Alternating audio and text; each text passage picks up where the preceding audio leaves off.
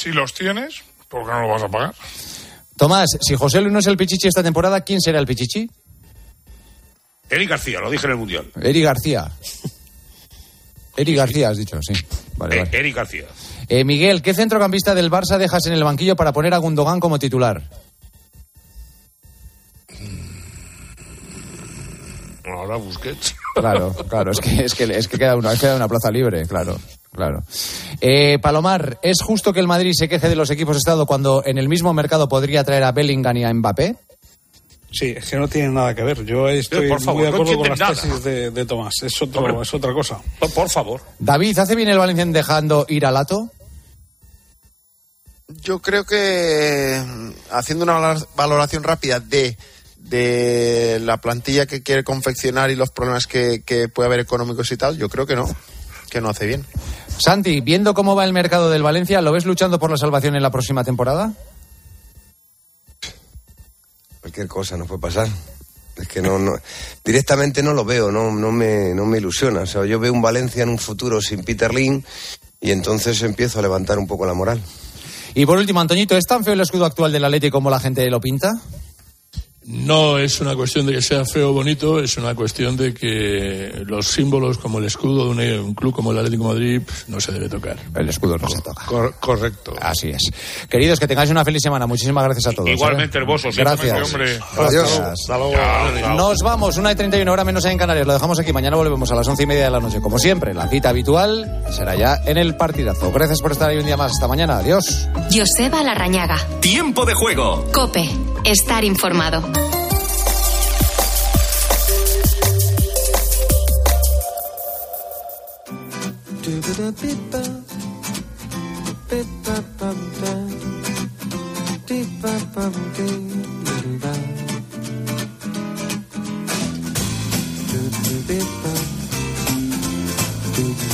Hola, buenas noches, bienvenidos. Déjala sonar, campo, déjala sonar, déjala sonar.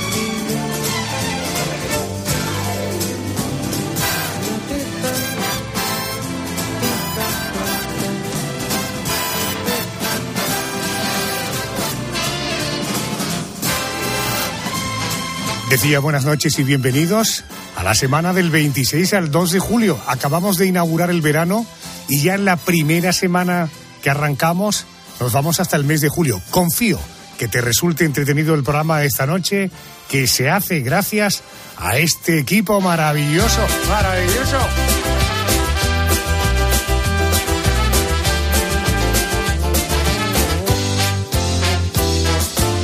En la realización del programa está el Supermanitas, el gran Javier Campos. ¡Hey!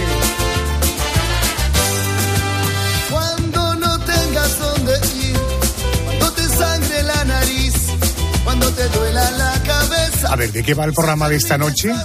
Lo primero, como siempre, la crónica negra, por tanto, saludo ya a la dama oscura del programa, Mónica García. Buenas noches. Hola Adolfo, ¿qué tal? Buenas noches. Pues abrimos el expediente de Jack Unterweber, es un asesino en serie austríaco del que se van a cumplir en cuestión de días aniversario de su fallecimiento. Se van a cumplir 29 años de su muerte el 29 de junio. Y estamos hablando de un asesino que mató a 12 mujeres y que curiosamente llegó a cobrar notoriedad como escritor y como periodista.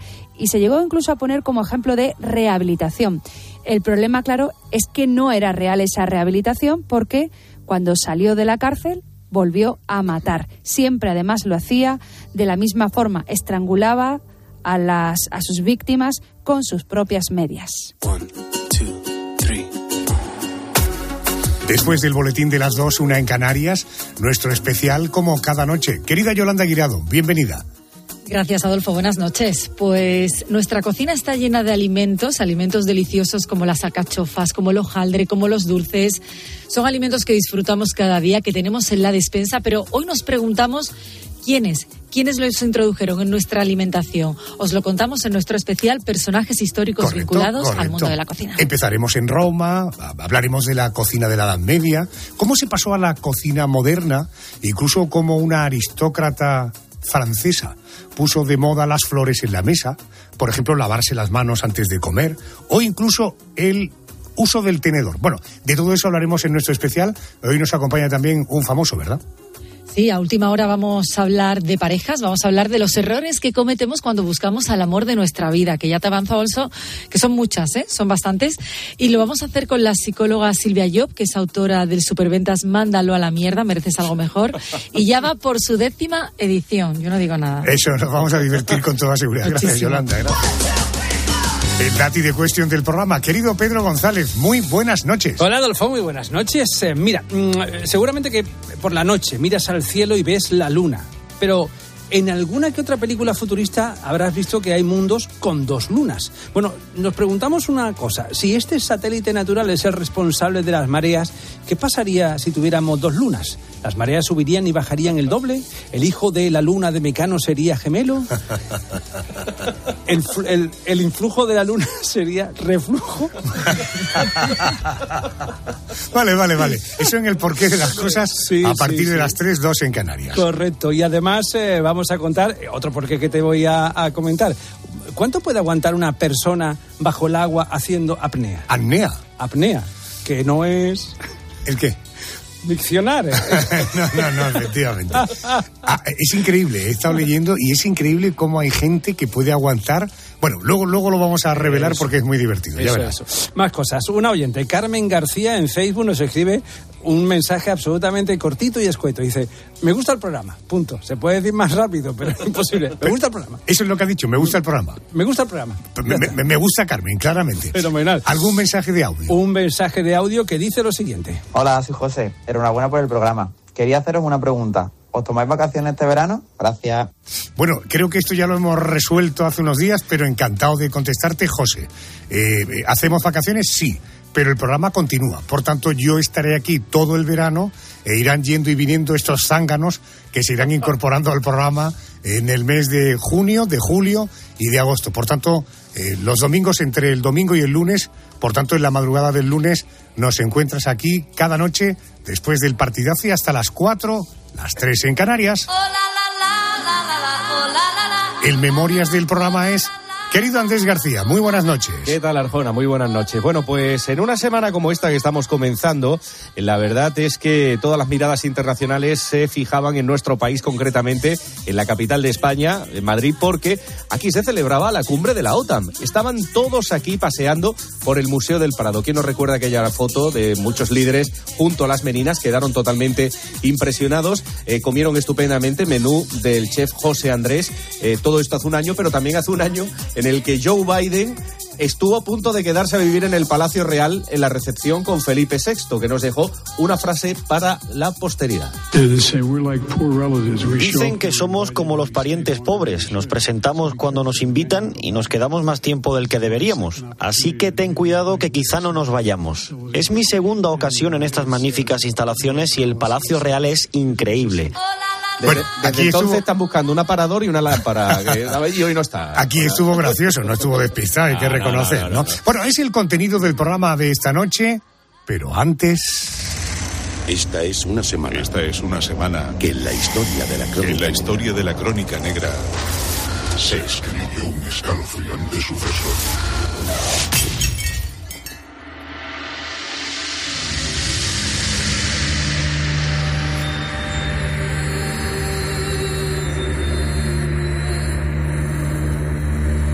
Pocas veces ha existido un pánico tan generalizado entre la población austriaca como el que asoló a las mujeres y principalmente a las prostitutas a principios de la década de los 90.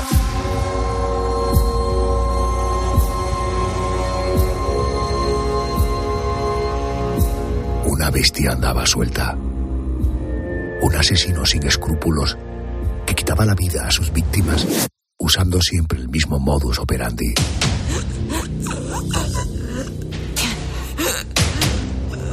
Las estrangulaba con sus propias medias, después de apalearlas y apuñalarlas.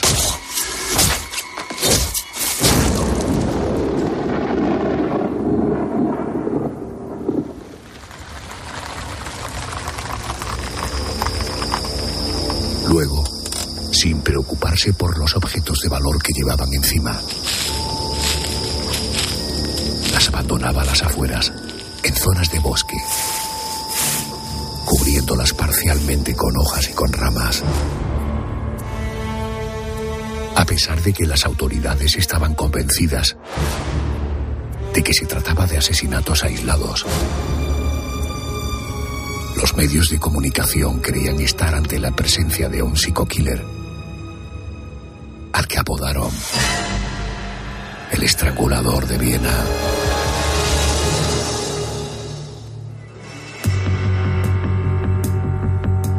Como si se tratara de niños inocentes, la sociedad no se percató de una posibilidad cargada de lógica.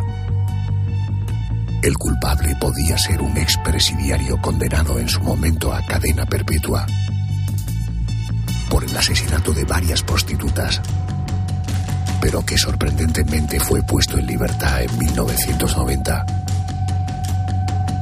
por mostrar un aparente deseo de rehabilitación.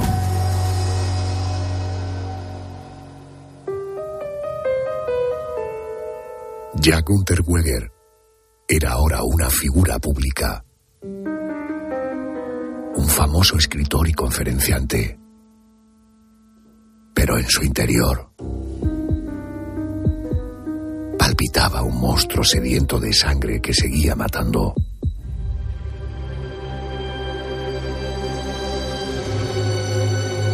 Aunque apoyado inicialmente por políticos e intelectuales, finalmente las pruebas cayeron a plomo sobre él, siendo condenado una vez más a cadena perpetua por los asesinatos de otras once prostitutas.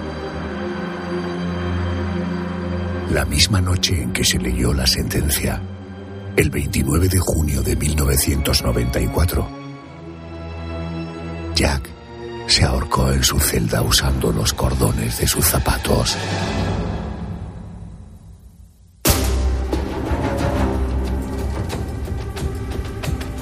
Como habrás podido observar, hablamos de un caso muy singular. Un asesino que es puesto en libertad, que alcanza un importante reconocimiento social tras su salida de la cárcel y que acaba siendo de nuevo condenado por matar, ojo, a 11 mujeres. El próximo jueves se cumplirán 29 años de esa segunda sentencia y también de su suicidio en prisión.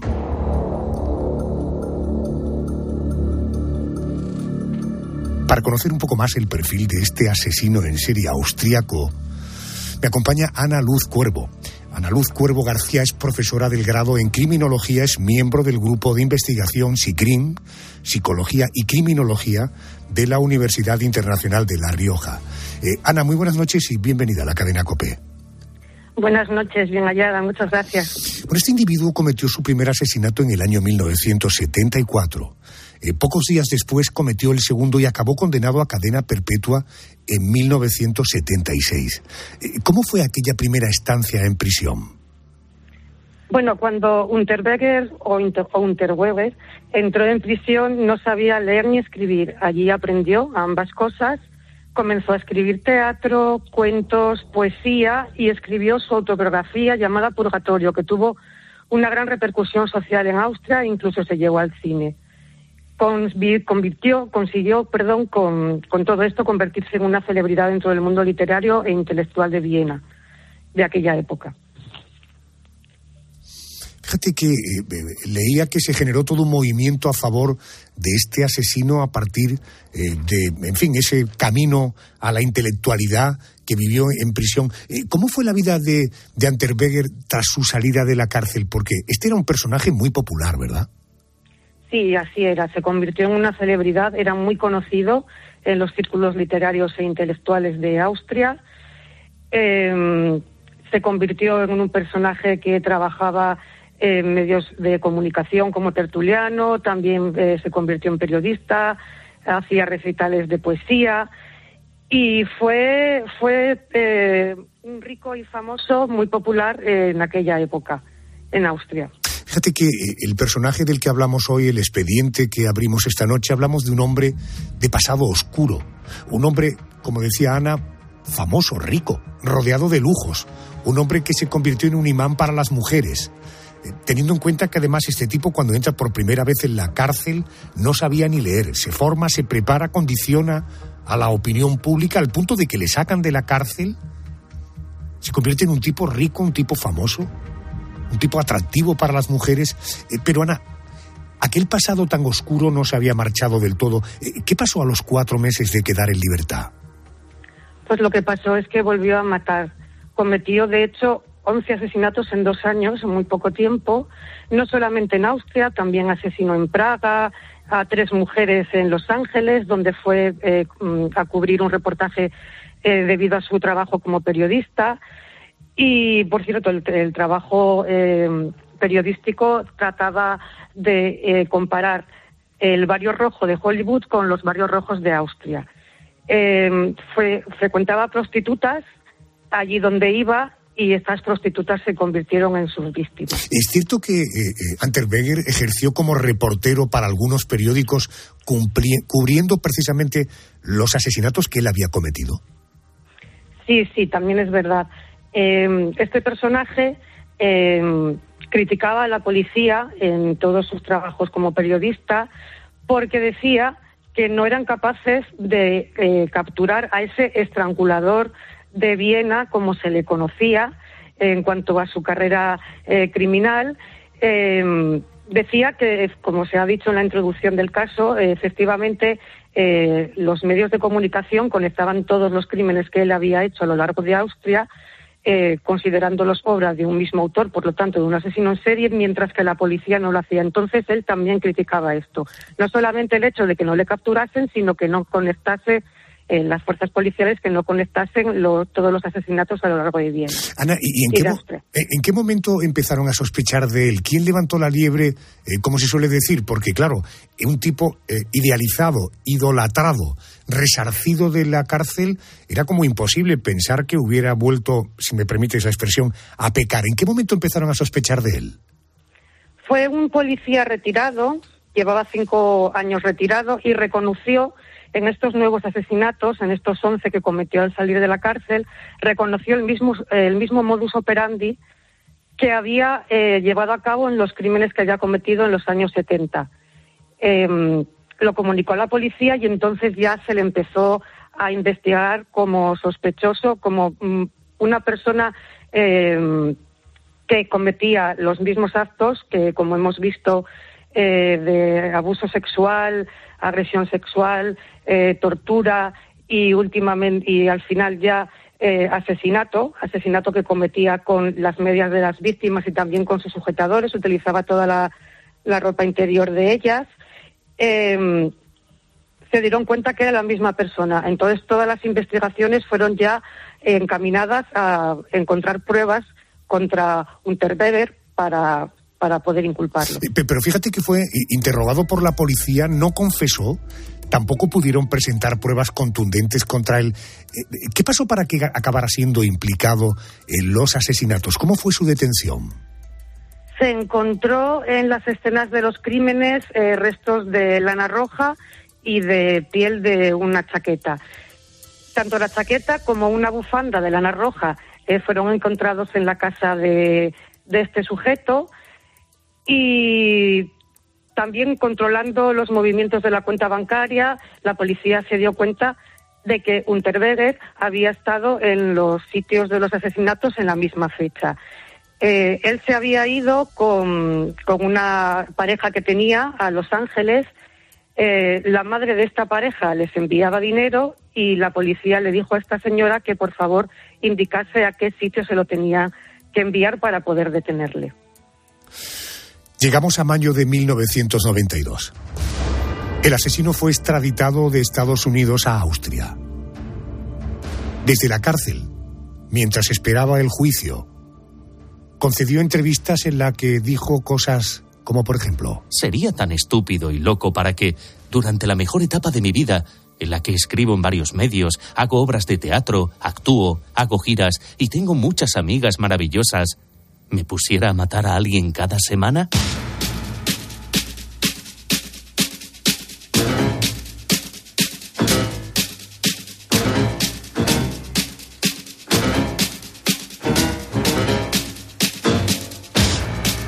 el expediente que hemos abierto esta noche tiene la peculiaridad de que el asesino fue condenado por asesinar a varias mujeres. Una condena a cadena perpetua que fue suspendida. y ya en libertad volvió a matar.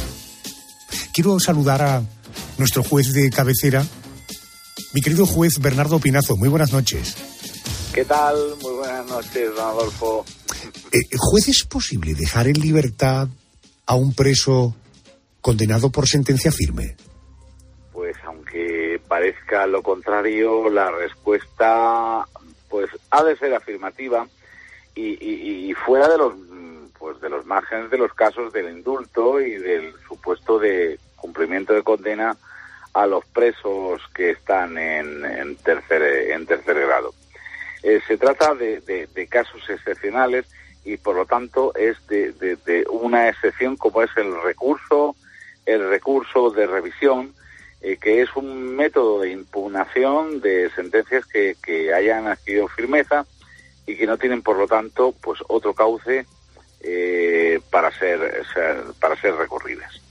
Eh, es una eh, medida que, que está prevista en, en- en la legislación, que está regulada en la ley y que, eh, pues bueno, pues solamente si se dan algunos de los requisitos, pues muy, muy, muy concretos, como por ejemplo, pues si se da ah, que una persona ha sido condenada o haya sido condenada eh, y, se ha valorado como una prueba un documento que, que luego pues es declarado falso o que se ha demostrado posteriormente en sentencia firme que, que hay una, un testimonio que es falso, eh, los casos súper excepcionales que hayan sido condenados por un delito de, de prevaricación los, los jueces o los magistrados que hayan intervenido.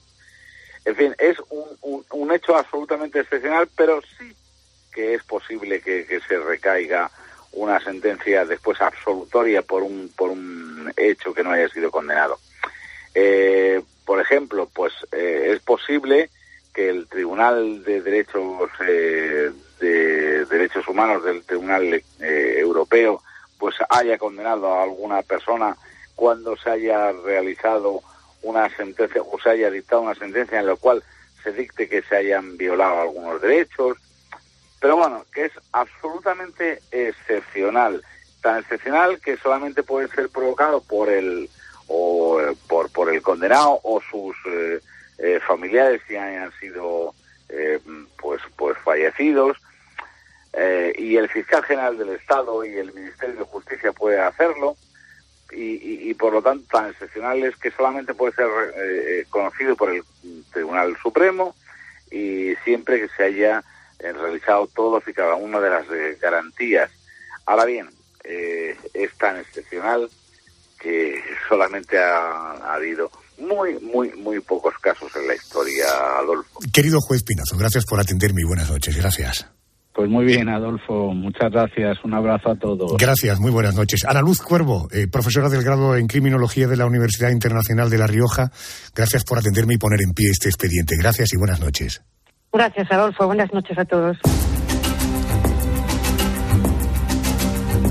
Jack Anterberge fue condenado a cadena perpetua por segunda vez por el asesinato de 11 mujeres. Este jueves se cumplirán 29 años de esa segunda sentencia. Aquella noche, el 29 de junio de 1994, en su celda, el asesino se quitó los cordones de los zapatos, los anudó a los barrotes de una ventana y acabó con su vida.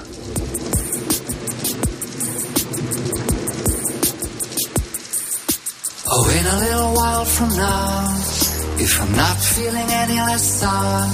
I promise myself to treat myself and visit a nearby tower.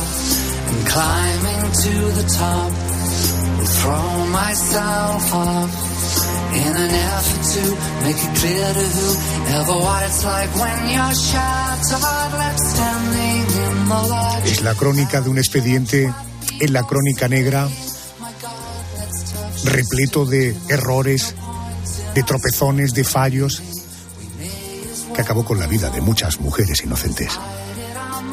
Bueno, así empezamos hoy. Vamos al boletín de las dos, una en Canarias. Venga, que luego seguimos con nuestro especial.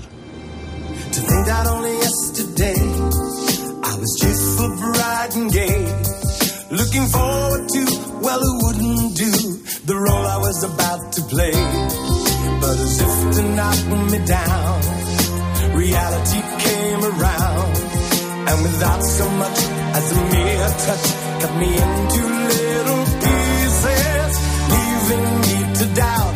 Talk about God and His mercy, if He really does exist.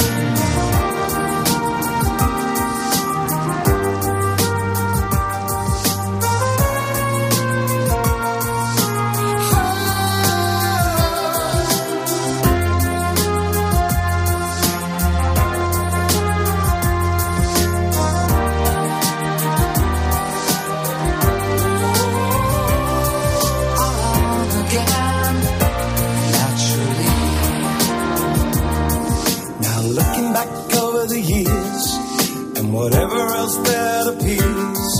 I remember I cried when my father died, never wishing to hide the tears. And at 65 years old, my mother, God rest her soul, couldn't understand why the only man she had ever loved had been taken, leaving her to start with a heart.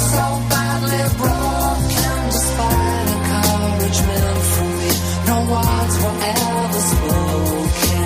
And when she passed away, I cried and cried all day.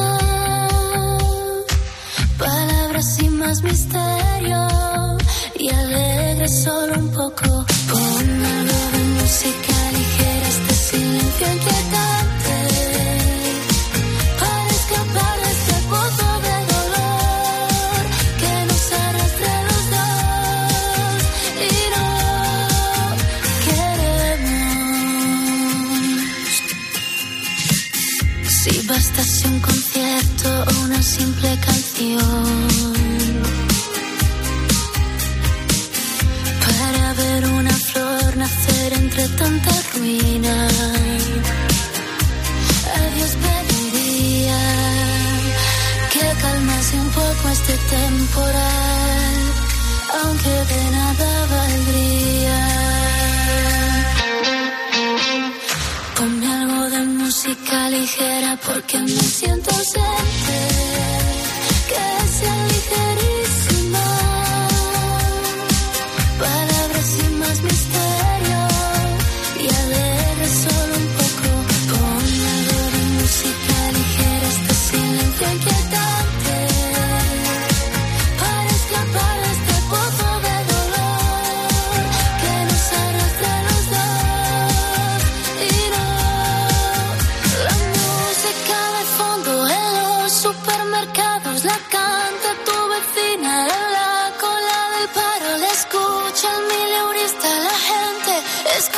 se.